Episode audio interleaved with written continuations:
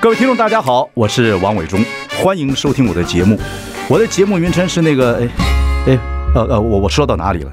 对对对对，我节目就叫，哎，我说到哪里了？很高兴跟大家见面。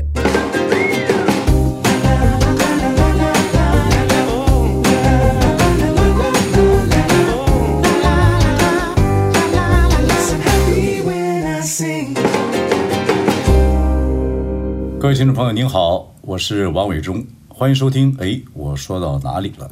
这个疫情啊，实在有点伤脑筋，所以啊，广播的现场，呃，还有这个所谓的直播，都会产生一些问题。那么不是这个呃，有时候主持人不能到现场，就很可能是来宾不能到现场，因为一些疫情的关系。所以呢，我决定有时候呢不请来宾，然后呢录一点故事给各位听。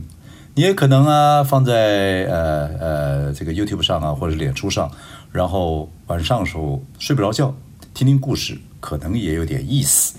当然了，你说下班的时候，或者是呃下学的时候，呃在什么地方听也蛮好的。您试试看，我说故事好不好听？好听的话，以后有机会我就跟您说说，我这个人生呢六十几岁了，碰到很多都是我朋友的事儿，当然这里面也很多是我的事儿。呃，好，今天要跟大家说一个故事。这个故事我以前曾经提过，也说过。不过事情后来又有一些感性的变化。这故事发生在我们的村子。这故事的题目，我想应该叫做“吵架包子”。吵架包子。好，我们听首歌休息一下，待会儿回来说说什么？说故事。I like Radio，欢迎大家收听。哎，我说到哪里了？今天跟大家说故事。这故事是发生在小时候我村子的故事，是我邻居的事。嗯，首先要谈一个人，那叫王大大。我们北方人啊，呃，叫这个爸爸的哥哥，就是要大伯啊，叫大爷或叫大大。呃，不知道是怎么来的，反正就是这样叫。那王大大呢，是我爸爸那时候在北京啊，就是南苑机场空军的长官。呃，都姓王嘛，所以大家就呃很熟。他特别照顾我爸爸，我爸爸是个小兵，那时候还不到二十岁。呃，王大大是个很老实的天津人，明明是我爸爸的班长，他却很乐于配合我爸爸。怎么样呢？吹牛，因为我爸爸这小孩那时候也很皮，大家还蛮喜欢他，因为他勤快。在一九四七年，那是呃民国三十六年，说起来，哎呦，七十五年前了。我爸爸那时候在北平啊，哦，就南苑机场当空军。他想追我妈，那时候在胡同，就在北京的这个白塔寺下面的胡同认识我妈，他们一群姐妹淘。我妈那时候才大概十四五岁，啊，很小。不北方人那个时候都很年轻啊，啊，就好像十四五岁的时候就其实就就蛮大大丫头了。然后呢，想追我妈就要炫一炫。那时候我爸爸已经这个在部队里面当小兵了，所以他特地呢就跟王大大串通，他就带我妈去北京紫禁城旁边的红楼戏院。为什么呢？因为那个时候有很多的空军都在红楼戏院里面搭车要到南苑机场去，他就拜托王大大，你只要一看到我爸说看到我，啊，带着我那个我的女朋友，你就敬礼说长官好啊。其实他 其实王大大才说才是长官。那天呢，我爸爸就带着我妈散步来了红楼戏院。我爸爸穿着空军制服，脖子上打了一条自己用空军报废那个呃所谓的那个降落伞材质的围巾。二次大战之后，美军留下了很多这种呃空军的白色的那个伞。那时候很多人喜欢打这个围巾在脖子上，硬充自己是开飞机的。其实我爸爸是个学徒，是开发电机的，就是开车的。他骗我妈妈，这套我以后学的很多，看起来帅帅的。穿着军装的王大大呢，老远看到我爸爸啊带着女朋友过来，立刻敬礼鞠躬说：“哎，长官好，班长好啊！”我爸很镇静的还点头回应。这下我妈妈深信不疑。哎呀，身边这个爱使坏男生，真正的是个货真价实的开飞机的啊！就算不是开飞机的，也是一个长官。这样，我爸就成功追到我妈，后来才生出我们这一大家族。因此，王大大就是功在我家。王大大的个性很好，是个一百八十二公分的大汉，方头大耳，相貌堂堂。他单身来台湾，后来眼看短期之内呢，无望返乡。眷村里面热心的邻居就开始，哎呀，东介绍西介绍对象，刚好有个同僚带点妹妹来台湾，眼看妹妹快二十岁了，那时候习俗是过了二十就是老姑娘，于是大家就介绍双方相亲。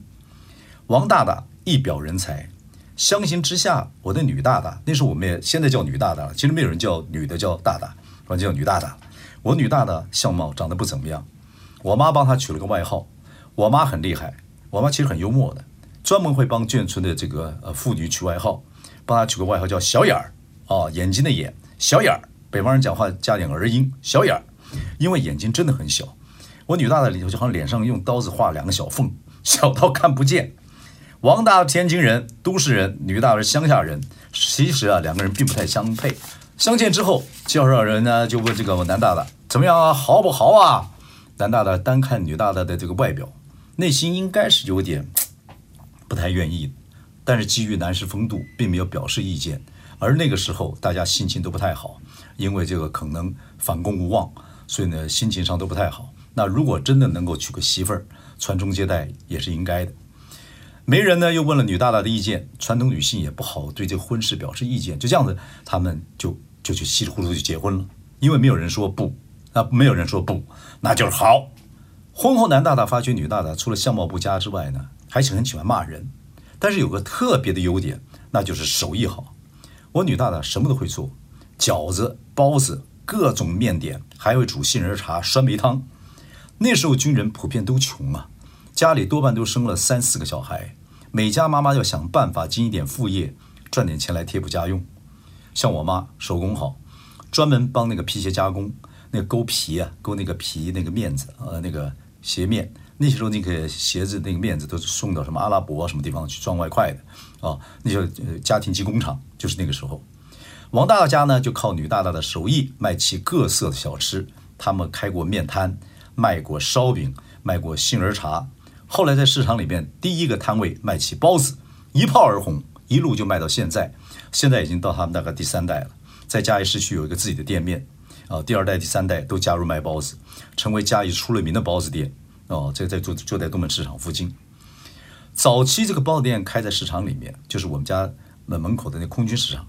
他们家一大早天没亮就开始准备新鲜猪肉剁馅儿，咚咚咚咚咚咚，手工擀皮，哗啦哗啦哗啦，皮薄馅儿多，好吃的不得了。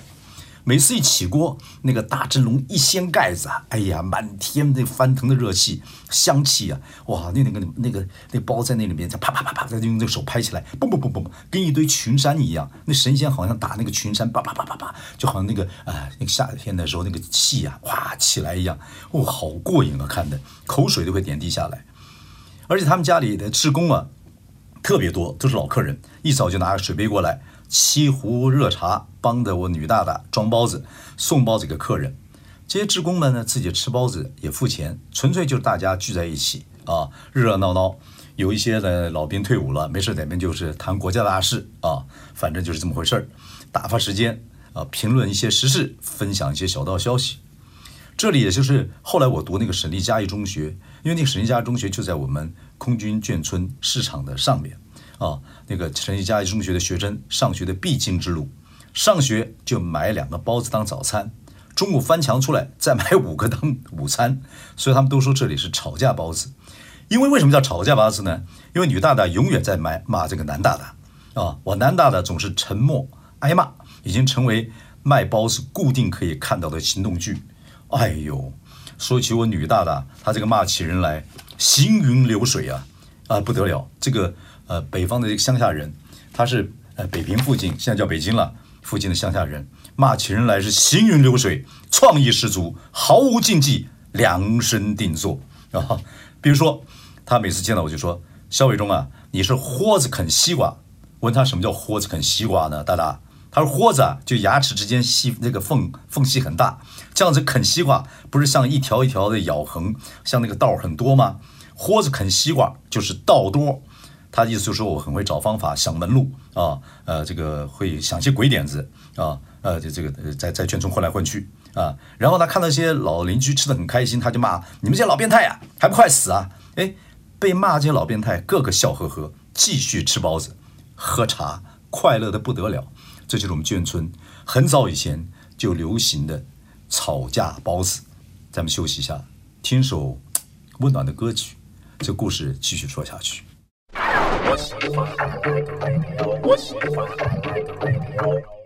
各位好啊，今天我说到哪里了？节目里面跟大家说故事，说是吵架包子。前面说起我们村子那个吵架包子的由来啊，然后吵架包子呢，我女大嫁给我男大之后就做生意，后来就是卖包子，这包子现在已经卖到二十三代了。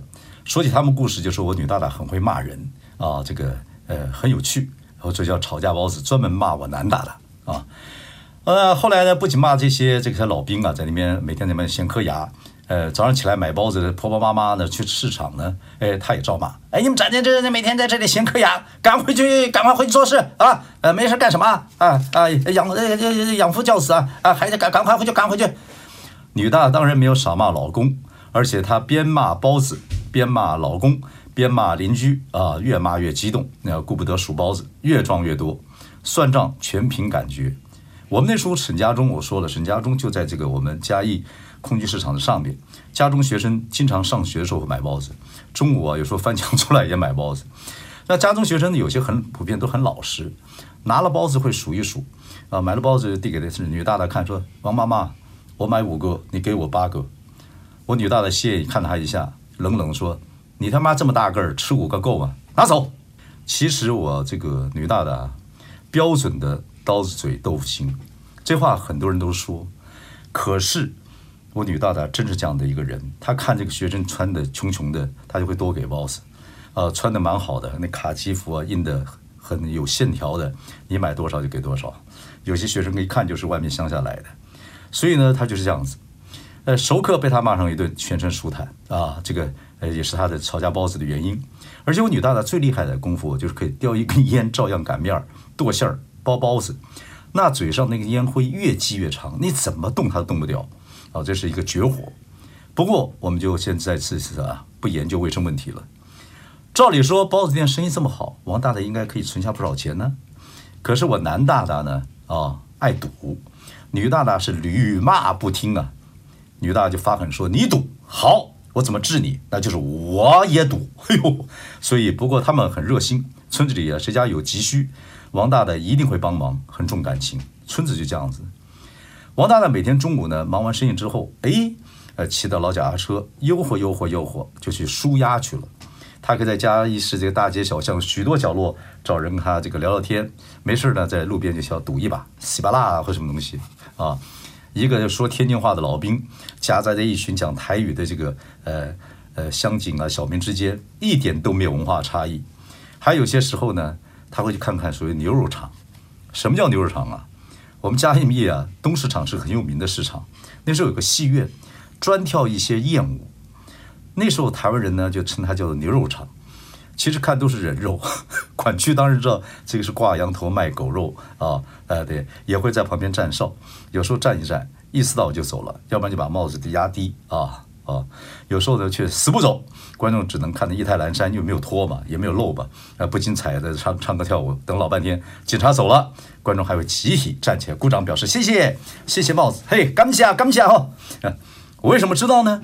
因为村里面有一个哥们儿也喜欢看脱衣舞啊，都是我朋友啊，是他告诉我的。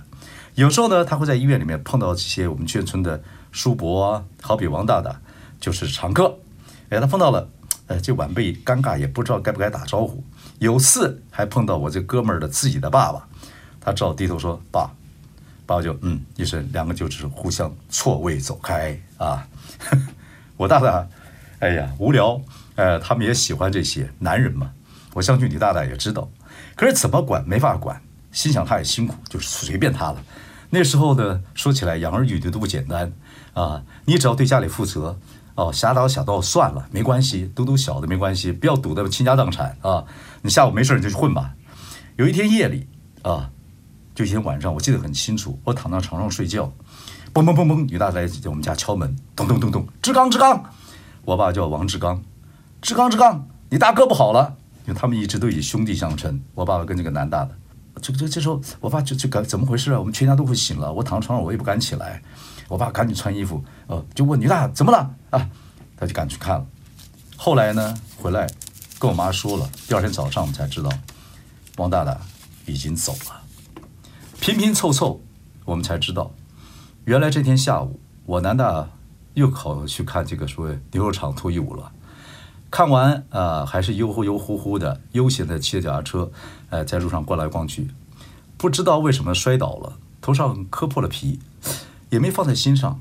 回到家里之后，没有多久就昏倒了，呼吸就停了。女大这时候真情流露，伤心欲绝，哭的，哎呀，她哭的说实在也不带脂粉味，像个汉子一样，一把一把的用手掌抹脸，这个抹眼泪。锥心嚎哭着，其他人想起王大大，居然是为了看脱衣舞才跌倒，像是悲剧中当中的喜剧，啊，哭着哭着又笑了起来。我姐姐跟王大大这个呃，大家的他们的女儿感情都很好，看看女大大哭得伤心，就问她说：“女大大，你整天骂男大大，你到底爱不爱他？”我女大大又骂了一句：“他妈的，我不爱他，我干嘛一辈子骂他？”这句话。是我听过我这一辈子里面最浪漫、最火辣的一句情话了。I like 103, I like。欢迎收听，哎，我说到哪里了？今天我们说故事，说的是我小时候村子的故事。吵架包子。我们说南大大后来去看跳脱衣舞，回来的路上摔了一跤，没有多久就过世了。呃，那个原因我想也是脑溢血。事情发生之后呢，女大大哭得一塌糊涂。这个是好多好多好多年前的事情了。说起来，男大大跟女大大就是一对欢喜冤家。男大大身材高大，可是个性比较温和细心；女大大就是女人男相，尤其年纪大了以后，一头银色短发，从背影看起来就像个老先生。然后那个一天到晚揉包子啊，那背都拱起来了。两个人一柔一刚，一水一火，一高一矮。本来我觉得他们这么不同，感情应该好不起来。没有想到女大大一直深深的爱着这个男大大。当年来台湾的时候，我女大长得长得不怎么样，也是一个就是哥哥带来的。那时候嫁给了男大大，两个人就这样子过了一辈子。所以婚姻是怎么回事？感情是怎么回事？骂骂叨叨的一辈子。这是他爱的方法，觉得这个男人负责任，虽然有时候喜欢看点脱衣舞。男大走的时候大概才五十出头，后来女大的就领着一家大小继续卖包子，夏天加卖酸梅汤。你们现在在台北喝的某一种这个酸梅汤是邻居等于是 copy 他们家的酸梅汤，但是他们的包子在嘉义还是很有名的。他们这样子卖来卖卖卖去，就卖到八十几岁才退休，就由他的这个应该是二儿子继续接班开店，就在嘉义的这个东门市场这巷子里边，在卖米糕的附近，问一问都知道。以前嘉义空军市场那个卖包子的，那那个王家，我记得后来我爸爸在一九九三年过世的时候，呃，我们那时候村子人，因为我爸爸是村长，有一个老规矩，就是我们要。呃，抬棺陪着我爸爸走最后一趟，他天天走的路，因为我爸每天就在村子里面逛来逛去，哦，这么绕这么一圈，因为他是村长。那经过呃市场旁边女大大他们家的时候，我女大大那时候手上就举着两个包子，因为我爸爸每天要吃两个包子，举着两个包子大喊我爸爸的名字，志刚，志刚，那一幕，直到今天还深深刻在我脑海中，这就是我们村子的感情。后来我制作了一部戏，跟赖声川老师合作，叫《宝岛一村》，我就把我们家村子啊，最重要还把王大大家卖包子这个事情写到戏里面去。每次演完散场了，剧团都会发包子给全场的观众，啊，呃，这个就是向王大大家的包子致敬。那个是在呃呃，应该是我想看什么时候？二零零九年，二零零八年我们开始演我们《宝岛一村》，二零零九年回到家演出。特别预定了王大大家正宗包子送给观众，结果女大大看到我，就当场给我一巴掌打在头上，又是一阵飙骂：“你这小王八蛋，一个晚上要做两千个包子，你累死你大大我啊！”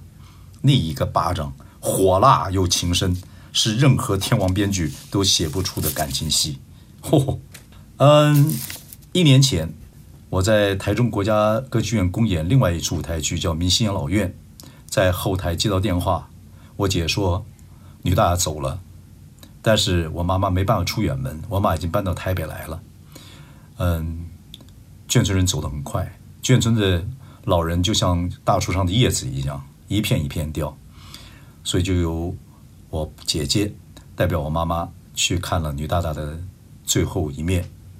女大大永远一辈坚强。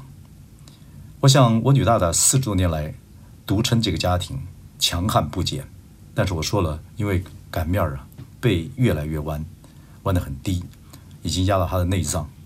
最后一通电话跟我妈通电话的时候，呃，然后就低头这样讲：“少晴啊，我妈叫孙少晴，你不回来过年了？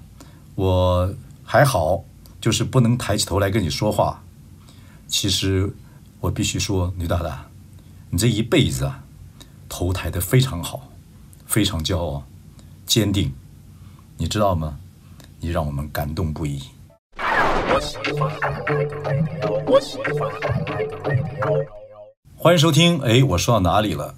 呃，因为疫情的关系，所以呢，我们有时候录录一些呃故事给大家听。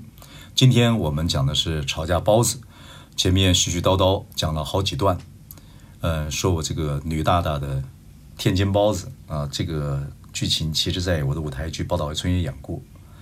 女大大走了，啊、是去年的事情。像我女大大，我刚刚说了，四十多年来独撑全家，强悍不减呐、这个背越弯越低，因为他今年累月就在那边低头捏包子，压迫到肺。那即使退休之后，腰板是直不起来的。在我心中，他可能不温柔，但是始终很温暖。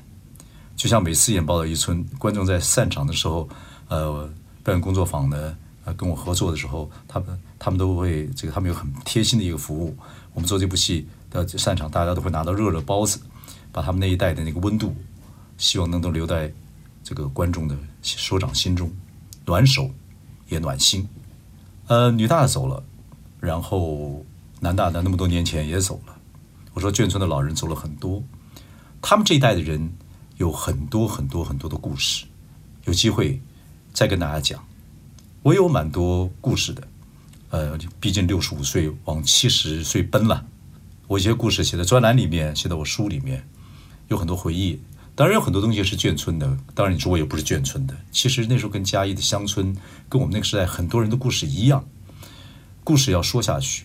尤其他们这一代，从四九年来这些老兵，老兵啊啊，然后在这边成家立业，孩子长大，然后这一代人的故事其实蛮值得说的。呃，战乱是一个蛮可怕的事情，可是这群人在一起又有太多的故事。有时候我仰望天空，会想想我小时候，那每一个白云的轮廓，好像都是我们眷村发生的故事。就像我认识的一些这些大人们，有时候我会看到王大大，有时候我想的那个套云呢是女大大，那中间蓬蓬的白云就是包子，一个包子两个包子，里面都是馅儿啊，韭菜猪肉馅儿，白菜。猪肉馅儿，还有素饺、素包子，好吃的不得了。传承不了他们的包子，传承他们一些温暖的个性。不知道他们在天堂还会不会继续吵架？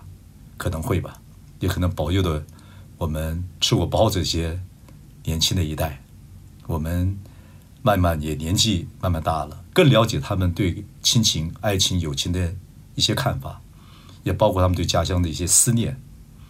好了。今天故事就说在这里。我说疫情的关系，有时候嗯不能够现场录制，也不能做呃直播啊。那么我就说一些故事给各位听。各位觉得说故事蛮好的，甚至可以录下来晚上听啊，等等等等，或者看 YouTube 看脸书的话，我就继续找一些好听的故事给大家说说看，让你也体会一下人世间有很多有意思的事情。我也记录了下来，不知道您觉得如何？好吧，啊，祝福您。啊，不管你在哪里，谢谢您的收听，咱们下次见。